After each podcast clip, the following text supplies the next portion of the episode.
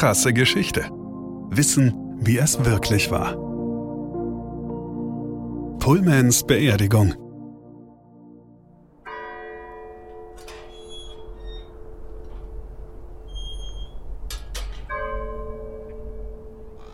Pullmans Beerdigung dauert zwei volle Tage. Die Trauergäste sind längst gegangen, da ist die Beisetzung noch immer nicht abgeschlossen. Es ist ein besonderer Aufwand, den man betreibt für einen besonderen Mann, und das dauert eben seine Zeit. George Mortimer Pullmans sterbliche Überreste sind sicher. Man legt sie in einen mit Blei ausgekleideten Mahagonisarg, auf dem Friedhof in Chicago war auf dem Gruftgelände der Familie zuvor eine extra tiefe Grube ausgehoben worden, deren Basis und Wände jetzt mit einer 18 Zoll dicken Stahlbetonschicht ausgekleidet sind, in welche man den Sarg hinablässt. Der Sarg selber ist dick in Teerpappe eingewickelt und vollständig von Asphalt bedeckt.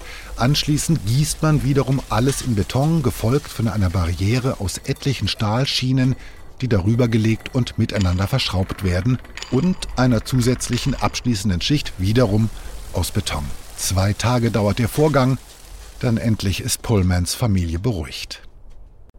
Die berühmten Pullmanwagen gelten bis heute als Inbegriff des komfortablen Reisens, stehen für Luxus und nahezu verschwenderische Bequemlichkeit. Als George Mortimer Pullman eine Nacht im Reisezug von Buffalo nach Westfield sitzend verbringen musste und keinen Schlaf fand, weil alles so entsetzlich unbequem war, entwickelte er die Idee eines Schlafwagens mit ein- und ausklappbaren Einzelkojen. Mit seinem Kapital, das er als Ingenieur und Goldhändler verdient hatte, produziert er seine Pullman-Wagen in einer 1862 eigens gegründeten Firma, der Pullman Palace Car Company, gleich selber.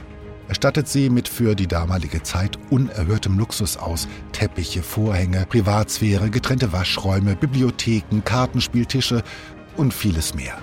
Pullmans Waggons sind zwar fünfmal so teuer wie herkömmliche Wagen, aber sie werden zum Erfolg und zum Inbegriff luxuriösen Reisens.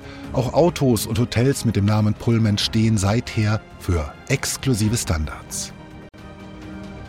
Pullmans Unternehmen floriert. Alles ist bestens organisiert. Seine Arbeiter sind verpflichtet, in der von Pullman gebauten Siedlung namens Pullman zu leben, wo einfach alles Pullman gehört. Häuser, Schulen, Geschäfte, Theater, Parks, Wasser- und Gasversorgung.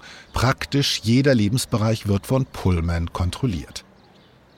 Als aber durch die wirtschaftliche Rezession in den 1890er Jahren die Gewinne sinken, entlässt Pullman tausende Arbeiter und kürzt den Verbliebenen den Lohn um bis zu 70 Prozent, ohne die sehr hohen Mieten und andere Kosten zu senken.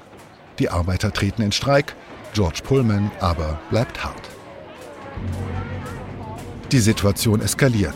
Aussperrungen, Solidaritätsstreiks anderer Bahnbeschäftigter und Gewerkschaften, Boykott der Pullmanwagen, Unterbrechung von Versorgungswegen und der Post bis hin zu Krawallen, bei der 700 Eisenbahnwaggons und mehrere Gebäude niedergebrannt werden. Der Aufstand von über 6000 Revoltierenden wird brutal zusammengeknüppelt durch Polizei, Nationalgarde und US-Army, Gewerkschaftsbüros verwüstet und Streikführer verhaftet. 13 Menschen kostet der Pullman-Streik das Leben. Der Sachschaden wird auf 80 Millionen Dollar geschätzt. Viele Streikende werden angeklagt und verurteilt. Nach drei Monaten im Oktober 1894 ist der Aufstand niedergeschlagen.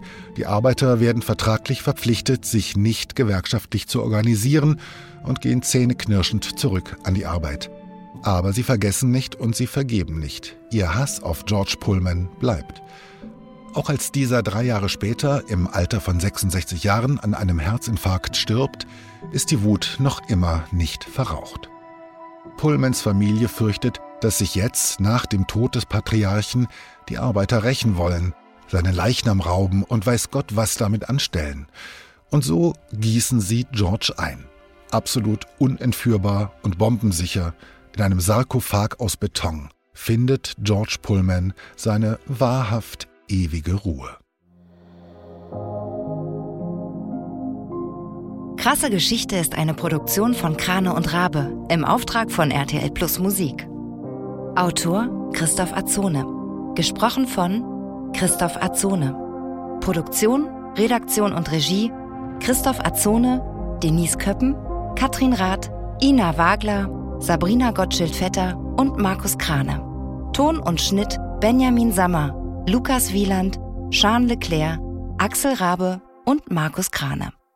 Falls es euch gefallen hat und ihr keine weiteren Folgen verpassen wollt, freuen wir uns, wenn ihr diesen Podcast abonniert und weiterempfehlt. Danke fürs Zuhören. Bis zum nächsten Mal.